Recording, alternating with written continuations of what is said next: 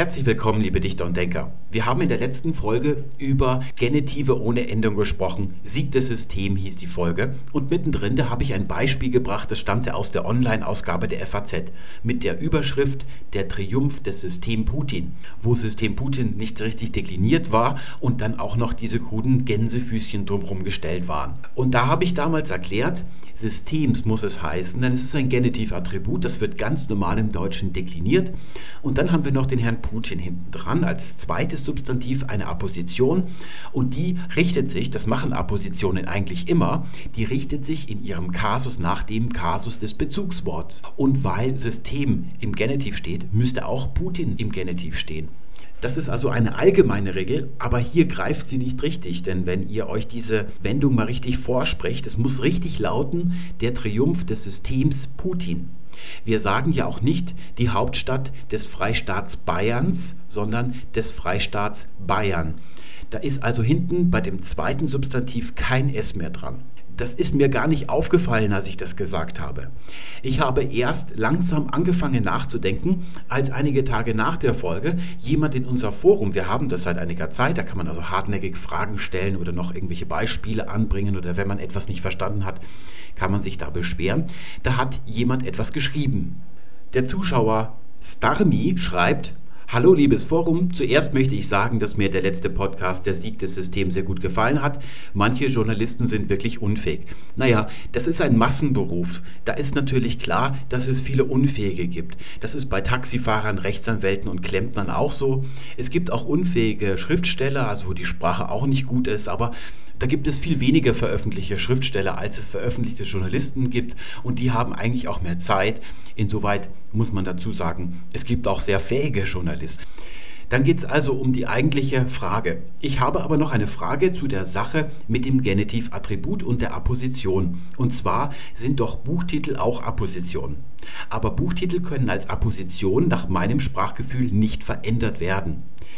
Es ist so, ich glaube, dass der Stami sich die Stelle, die ich da gerade nochmal vorgetragen hatte, die hat er sich angehört und er hat irgendeine Unruhe gespürt, weil hier an dem Putin ja kein S dran ist. Ich aber gesagt habe, die Apposition steht immer im gleichen Kasus wie das Bezugswort. Das würde also bedeuten, dass da ein S stehen müsste und ich bin da auch nicht näher drauf eingegangen, weil ich das in dem Moment gar nicht richtig gesehen habe. Jetzt bringt er einen Buchtitel, ich habe den Roman Der Mann von X gelesen und das ist leider ein unglückliches Beispiel. Also er bringt ein Beispiel, das mich jetzt noch näher in die falsche Richtung getragen hat. Ich habe dann hier unten auch eine wortreiche Antwort darauf gegeben, warum hier Gänsefüßchen stehen und warum da nicht dekliniert wird. Aber eigentlich geht es in die Gegenrichtung. Es geht um so ein normales Beispiel, wo ein Name steht. Und da bin ich erst drauf gekommen, als ich mir dann noch mal ein paar Beispiele aufgeschrieben habe und mich zwei Wochen zur Meditation in die Wartburg zurückgezogen hatte. Da bin ich drauf gekommen, dass ich ein kleines Eck vergessen habe an dem Thema, was wir in der letzten Folge behandelt haben. Und das möchte ich heute nachreichen. Denn es ist ein, ja, es sind Syntagmen, die ihr wirklich jeden Tag lest und schreibt. Die sind also sehr wichtig, dass man verstanden hat, was es damit auf sich hat. Eben genau solche Sachen. Sieg des Systems Putin. Wie ist das grammatikalisch zu begründen? Und die Herleitung, die ist nicht ganz trivial, muss man sagen. Aber am Ende, da haben wir eine ganz einfache Regel, die kann man sich merken und die kann man immer anwenden und da wird man immer richtig liegen. Ich erkläre zunächst einmal, was ist ein Genitivattribut und was ist eine Apposition. Das sind Attribute. Hier seht ihr die fünf Satzglieder. Das ist das, was man wirklich wissen muss. Der erste Schritt, wenn man Grammatik verstehen will. Das sind eigentlich die Bausteine des Lebens, der Sprache, die funktionalen Einheiten. Ihr habt vielleicht schon gesehen, dass die überall eigentlich die Antwort auf alles sind. Also auch in der Kommafolge damals haben wir gesehen, das lässt sich nur erklären, das Komma, wenn man von den fünf Satzgliedern ausgeht. Also alle Rechtschreibefragen, alle Grammatikfragen lassen sich mit diesen fünf Satzgliedern erklären. Man muss wissen, dass es fünf sind, wie sie heißen und womit sie gefüllt werden können. Das sind eigentlich leere Töpfe und da passen gewisse Sachen rein und da sollte man als zweiten Schritt dann erfahren oder wissen, Womit können die gefüllt werden? Wir haben also das Subjekt, das ist der Gegenstand des Satzes, worüber wird gesprochen, und dann das Prädikat, das ist das, was darüber gesagt wird, über diesen Gegenstand, die Aussage des Satzes. Wenn das Verbum im Prädikat transitiv ist, sich also auf irgendetwas richtet, dann gibt es noch ein Objekt dazu, das steht im Akkusativ. Und dann gibt es noch die Bestimmungen, die sich auf das Verb beziehen. Das sind Adverbialia, so heißt es im Plural, Singular, das Adverbiale. Die Namen der Satzglieder sind alle sächlich und es heißt also nicht die Adverbiale die beziehen sich immer auf das Verb. Also zum Beispiel, morgen gehe ich in die Schule. Morgen ist ein Adverbiale und in die Schule ist auch ein Adverbiale. Und dann haben wir noch Attribute. Die beziehen sich immer auf Substantive. Diese fünf Satzglieder sind also Töpfe, die gefüllt werden, wenn man einen Satz bildet. Die Subjektstelle und die Prädikatstelle, die müssen gefüllt werden. Das ist das, was der Lehrer in der Schule sagt. Du sollst in ordentlichen, vollständigen Sätzen reden. Es gibt auch Sätze, die bestehen nur aus einem Prädikat, weil das Subjekt vorher schon mal genannt worden ist oder irgendwie zu sehen ist. Das gibt es natürlich auch. Es sind also leere Töpfe und man muss wissen, womit werden die gefüllt. Und wir reden über das Attribut. Die Attributstelle, die kann gefüllt werden mit einem Pronominalattribut. Das wäre zum Beispiel im einfachsten Fall, sagen wir mal, der bestimmte Artikel. Der Mann. Der ist also so ein Attribut, das den Mann noch näher bezeichnet. Und zwar, dass es ein bestimmter Mann ist oder ein Demonstrativpronomen. All das würden wir also jetzt hier mal provisorisch als Pronominalattribut bezeichnen. Und letztes Mal haben wir über Adjektive gesprochen, die ein Substantiv näher bezeichnen. Das sind dann Adjektivattribute. Es gibt auch ganze Sätze, die nennt man dann Attributsätze, die sich auf ein Substantiv beziehen. Das sind Relativsätze. Der Mann, der im Bett lag, schlief. Und schließlich haben wir noch Substantivattribute. Also ein Substantiv, das sich als Attribut auf ein anderes Substantiv bezieht und es also näher bestimmt. Und da gibt es zwei Arten. Es gibt das Genitivattribut und die Apposition. Da wollen wir heute darüber sprechen, wo gibt es die Unterschiede zwischen diesen beiden und wo gibt es die Probleme vor allem oder die Besonderheiten. Fangen wir mit dem Genitivattribut an. Die mache ich heute mal gelb. Die heißen natürlich so, weil sie immer im Genitiv stehen. Und zwar immer. Da sehen wir das Auto des Mannes. Die Genitivattribute sind normalerweise, wenn es ein normales Substantiv ist, was da gelb ist, dann werden sie nachgestellt. Das liegt daran, dass diese Genitivattribute bei normalen Substantiven immer einen Artikel haben müssen, entweder den bestimmten des Mannes oder den unbestimmten eines Mannes. Deswegen werden sie nachgestellt. Wir sehen den Unterschied, wenn wir statt Mann mal einen Eigennamen wählen, zum Beispiel Peters. Da kann ich nicht sagen, das Auto Peters, das sagt man eigentlich nicht, sondern man sagt Peters Auto, da wird dann das Genitivattribut vorangestellt. Und wir sehen einen deutlichen Unterschied. Das Bezugswort Auto hat jetzt keinen Artikel. Und das hat einen ganz einfachen Grund. Hier oben müssen wir zunächst einmal sagen, ganz vorne, dass es sich um ein bestimmtes Auto handelt und dann wird danach noch des Mannes angefügt. Das kommt aber als Information erst danach. Deswegen muss da vorne schon der Artikel stehen. Hier haben wir aber die Bestimmung, was es für ein Auto sein muss, davor schon, denn Peters Auto, das kann dann nicht irgendein Auto sein, es muss das von Peter sein und deswegen braucht Auto keinen Artikel mehr zu haben. Und auch der Peter braucht natürlich keinen Artikel, weil es ein Eigenname ist. Es kann nur Peter sein. Es kann nur einen geben, muss man sagen. Dass es mehrere Peter auf der Welt gibt, das spielt in diesem Sinne keine Rolle. Wir können also als Regel formulieren, wenn das Genitivattribut ein normales Substantiv ist, dann muss es nachgestellt werden, weil es einen bestimmten Artikel hat. Wenn es ein Eigenname ist, dann wird es vorangestellt und dann hat das Bezugswort auch keinen Artikel. Was man nicht machen kann, ist das, was wir eigentlich in der letzten Woche besprochen haben, dass man den Eigennamen nach hinten stellt und dann mit dem Artikel, also analog zu des Mannes, also das Auto des Peters oder noch schlimmer des Peter, das geht nicht bei Eigennamen. Und nun die Apposition, die ist heute blau. Die steht nicht in einem bestimmten Fall, daran kann man sie nicht erkennen, sondern sie richtet sich in dem Fall immer nach dem Fall des Bezugsworts. Wenn das Bezugswort im Nominativ steht, wie im ersten Beispiel, dann steht auch die Apposition im Nominativ. Huber, der Arzt, schlief. Punkt. Er sagte es Huber. Huber ist hier ein Dativ. Wem sagte er es? Er sagte es Huber, dem Arzt. Oder im Genitiv das Auto Hubers des Arztes. Das geht auch im Akkusativ. Ich sehe Huber, den Arzt. Und auch im Plural geht das natürlich. Immer kongruiert die Apposition mit dem Bezugswort. Meyer und Huber, die Ärzte. Das Kennzeichnende der Apposition ist also nicht der Kasus, sondern die Tatsache, dass sie immer nachgestellt ist. Deswegen heißt sie auch Apposition. Das ist eine Assimilierung von Adposition, also eine Beistellung kann man sagen. Etwas ist da beigestellt und das ist nach den Regeln der Sprache, die ja immer von links nach rechts verläuft, vom Vorher zum Nachher, ist sie natürlich deshalb immer nachgestellt. Das gilt dann auch bei Namen. Zum Beispiel der Eisbär Knut, Knut ist die Apposition zu Eisbär, ist tot. Oder er sagte es dem Eisbären Knut, das ist dann alles Dativ. Das Fell des Eisbären Knut. Und jetzt sehen wir, der Knut, der hat hinten kein S dran. Das liegt daran, dass es ein Eigenname ist. Das ist eigentlich der Clou der heutigen Sendung. Zunächst möchte ich noch eine kurze Wiederholung geben zum Komma bei der Apposition, denn nirgendwo geschehen so viele Kommafehler wie im Umfeld von Appositionen. Wir haben ja damals auch darüber gesprochen bei der Apposition, wo da die Kommas zu stehen haben, so im Allgemeinen eher. Und jetzt nochmal im Detail, weil wir jetzt herausfinden, was es alles für Appositionen gibt. Da gibt es nämlich Unterschiede. Nicht bei jeder steht ein Komma am Anfang und am Ende, das sind nämlich paarige Kommas. Hier nochmal ein Genitivattribut. Wir wissen nicht, ob das Auto Objekt ist oder Subjekt, weil bei neutralen Substantiven der Nominativ und der Akkusativ gleich sind. Das kann uns auch egal sein. Wir sehen auf jeden Fall, des jungen Mannes. Das muss ein Genitivattribut sein, das sich auf das Auto bezieht. Das sind zwei Satzglieder und nicht ein Satzglied innerhalb dessen aufgezählt wird. Da steht nirgendwo ein Komma. Das ist eine ganz glasklare Sache. Und jetzt holen wir uns nochmal den Herrn Huber her, den Arzt aus der vorherigen Serie von Erklärungen. Und der Herr Huber, der schlief. Das möchte ich also jetzt zum Ausdruck bringen. Und dann möchte ich noch dazu sagen, dass der Herr Huber Arzt ist. Ich füge also bei dieser Apposition der Arzt. Und jetzt ist es nach den Kommaregeln so, da muss also ein Komma am Anfang stehen und es muss ein Komma am Ende stehen. Und das liegt daran, dass der Arzt hier noch einen Artikel hat. Das ist also eine ganze Phrase und da wird eben ein, eigentlich eine Phrase, ein Satz oder eine satzartige Phrase, die wird in den Hauptsatz eingefügt. So sieht es die Rechtschreibung. Deswegen steht am Anfang und am Ende natürlich ein Komma.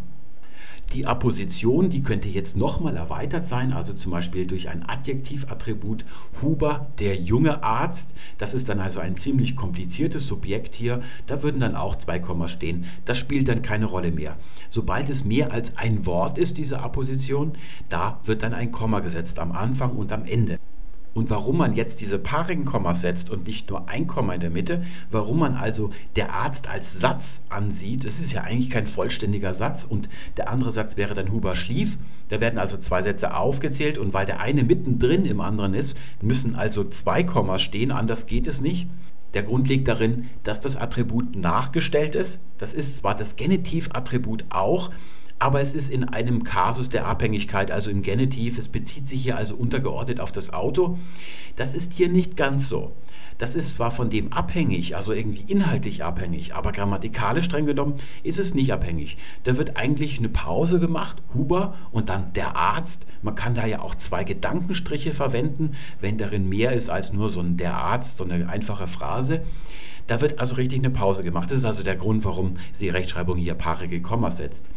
Keine Kommas werden bei der Apposition allerdings gesetzt, wenn es nur ein einziges Wort ist. Und da gibt es ganz einfache Beispiele, die kennt ihr.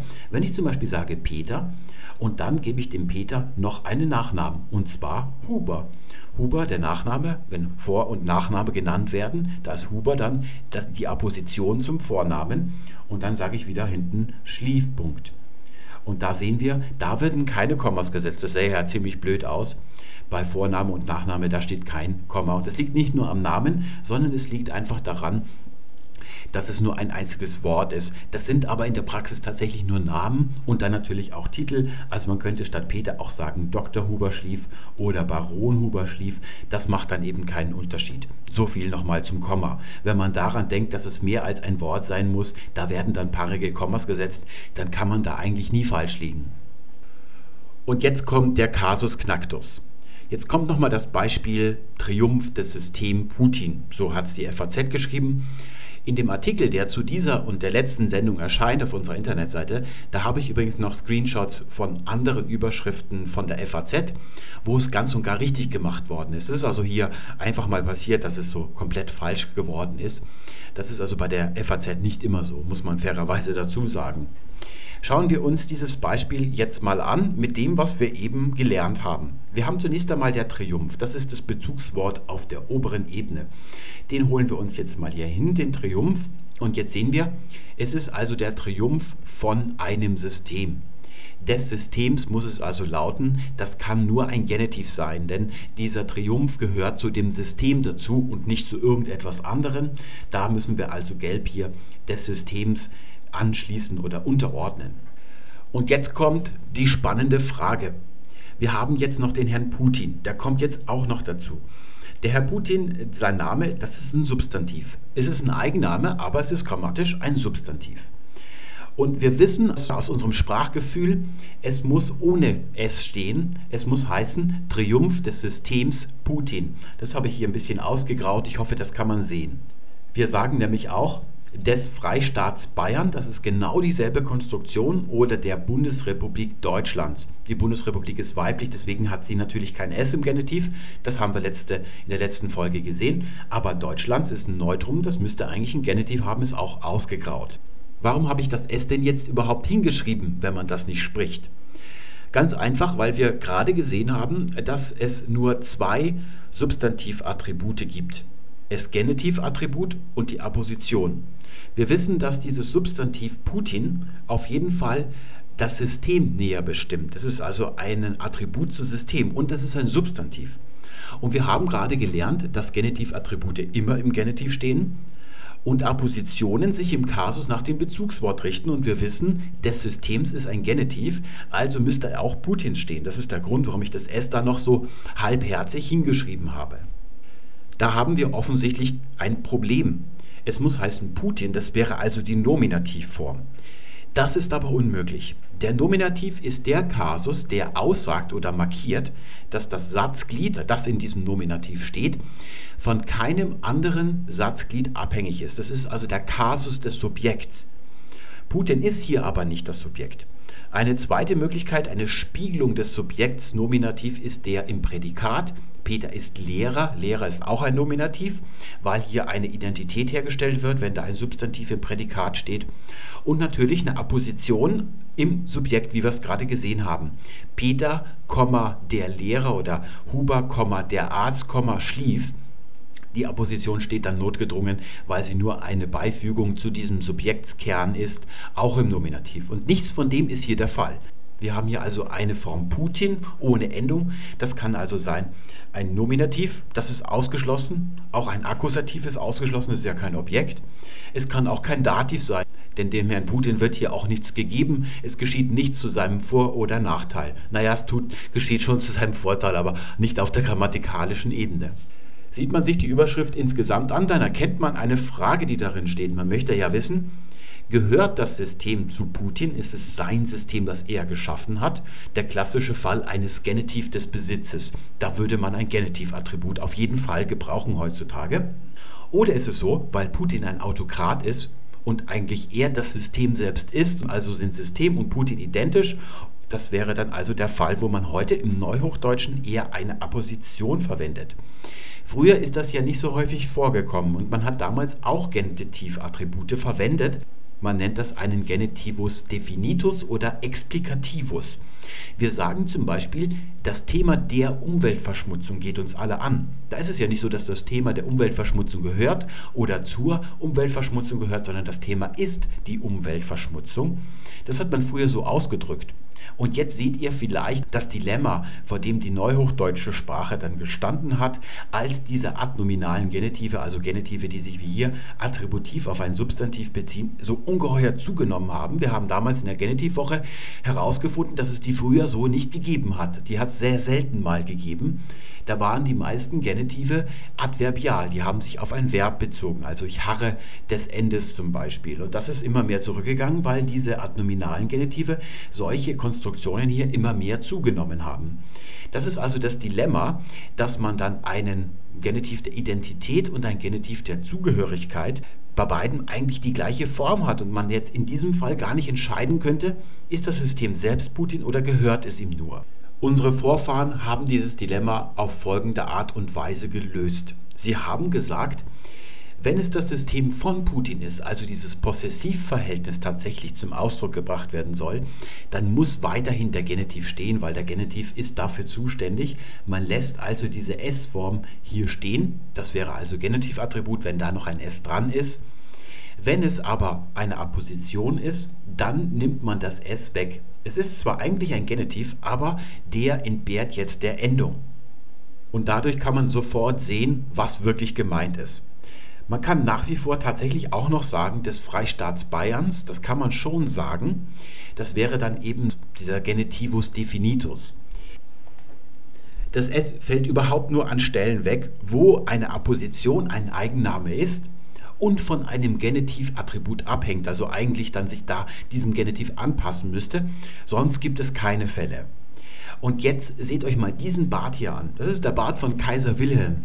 Und da seht ihr, es heißt der Bart Kaiser Wilhelms und nicht der Bart Kaisers Wilhelm.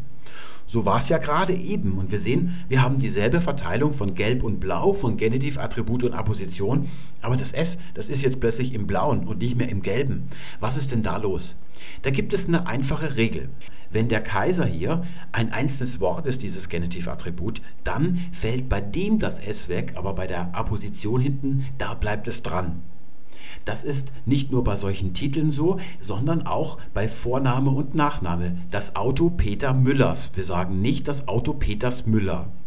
Und natürlich auch bei Titeln, die ein bisschen geläufiger sind als Kaiser, zum Beispiel die Praxis Dr. Hubers. Da haben wir also nicht Drs Huber, sondern Dr. Hubers.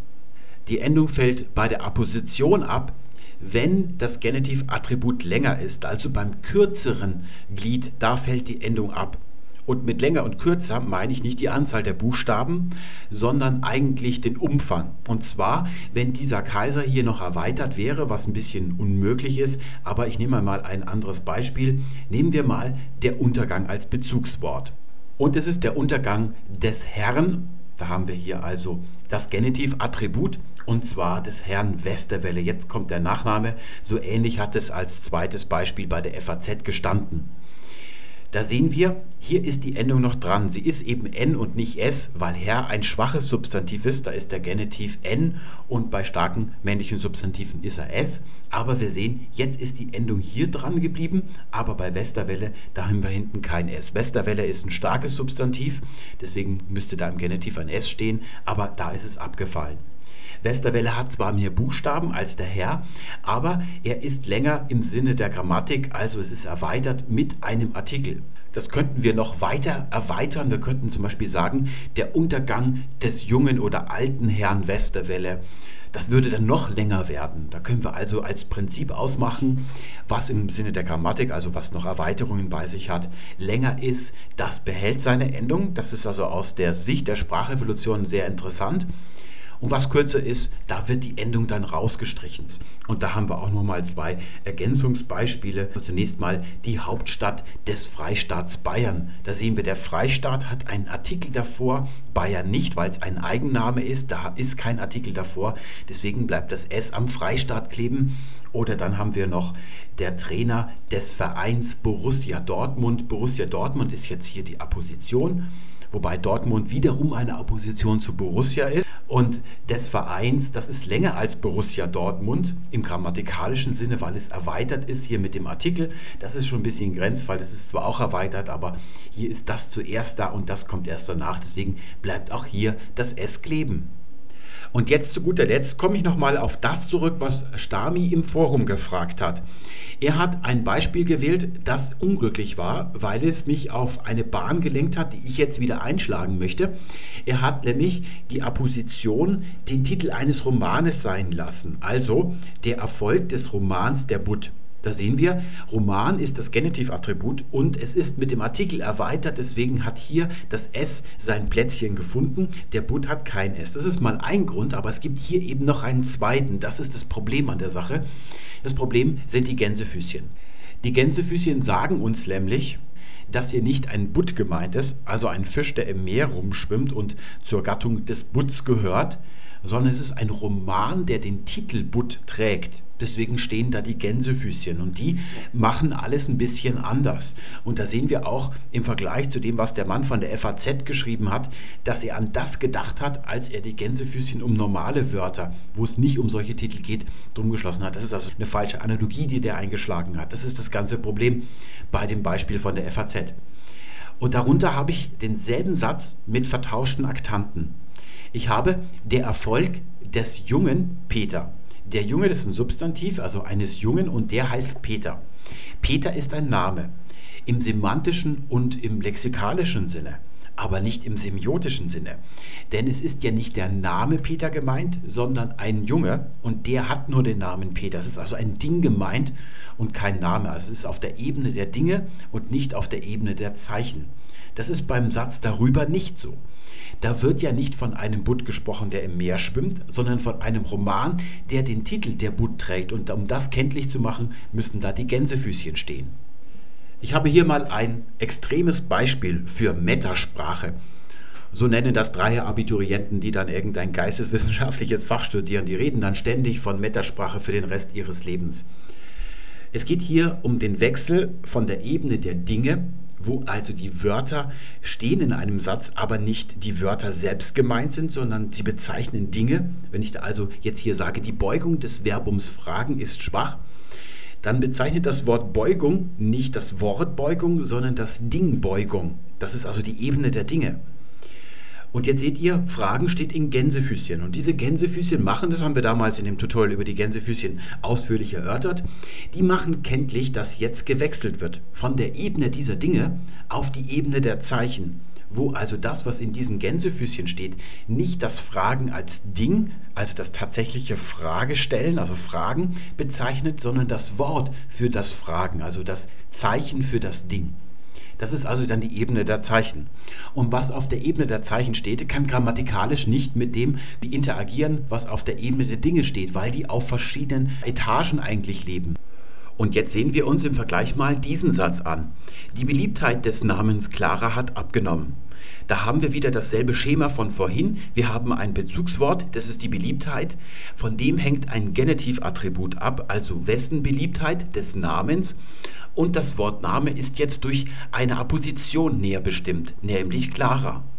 Wir haben zwei Dinge. Wir sehen auch hier oben des Verbums, das bleibt noch weiß, ist also weiterhin ein Ding gemeint, nämlich ein richtiges Verb. Und hier unten ist ein richtiger Name gemeint, ein Ding. Aber jetzt wechselt im Gegensatz zum Beispiel hier oben nicht die Ebene auf die Ebene der Zeichen hinauf, weil das Wort Name lexikalisch schon sagt, dass jetzt der Name genannt wird und nicht eine Frau, die zufälligerweise Clara heißt. Das könnte man theoretisch auch hier oben machen. Es besteht allerdings die Gefahr, dass man dann denkt, die Beugung des Verbums fragen, dass man das Fragen also für ein normales Wort hält, also für das Ding fragen, dass man also fragt nach der Beugung des Verbs, dass man also verkennt, dass Fragen hier eine Apposition zum Verbum ist, also den Inhalt des Verbums näher beschreibt. Deswegen muss man hier die Gänsefüßchen machen. Wenn ich das hier unten wieder mit so einer semiotischen Powergrafik darstelle, dann sehen wir, die geht gerade durch weiß, ohne dass die Ebene der Dinge verlassen wird. Das ist eine ganz normale Apposition, so ähnlich wie bei dem Beispiel zuvor, die sich hier auf das Genitivattribut bezieht. Und deswegen muss auch hier das S abfallen, weil des Namens ist erweitert. Es sind zwei Wörter, die hier enthalten sind in diesem Satzglied. Und das hat nur eines, deswegen ist es kürzer und deswegen bleibt das S an diesem hier haften und an diesem hier nicht. Aber die Gänsefüßchen haben hier nichts zu suchen. Etwas anderes wäre es, wenn ich es so formulieren würde, die Beliebtheit von Clara hat abgenommen. Wenn man das so liest, dann muss man davon ausgehen, dass hier die Ebene der Dinge nicht verlassen wird, dass Clara also ein Ding ist, dass also die Beliebtheit von einer Frau, die Clara heißt, abgenommen hat. Aber das ist hier nicht gemeint. Ich möchte zum Ausdruck bringen, dass der Name Clara nicht mehr so häufig vergeben wird für Kinder. Und dann müsste ich hier, wenn das Wort Name hier nicht steht, also lexikalisch angedeutet wird, dass hier vom Namen und nicht von der Frau gesprochen wird, dann müsste ich die Clara also auszeichnen mit Gänsefüßchen oder durch Kursivsetzung. Was wir hier sehen, ist etwas völlig anderes eigentlich wieder. In diesen Gänsefüßchen wird natürlich etwas zitiert, das wird nicht gebeugt, also wir sagen hier nicht Fragens, des Verbum Fragens oder sowas.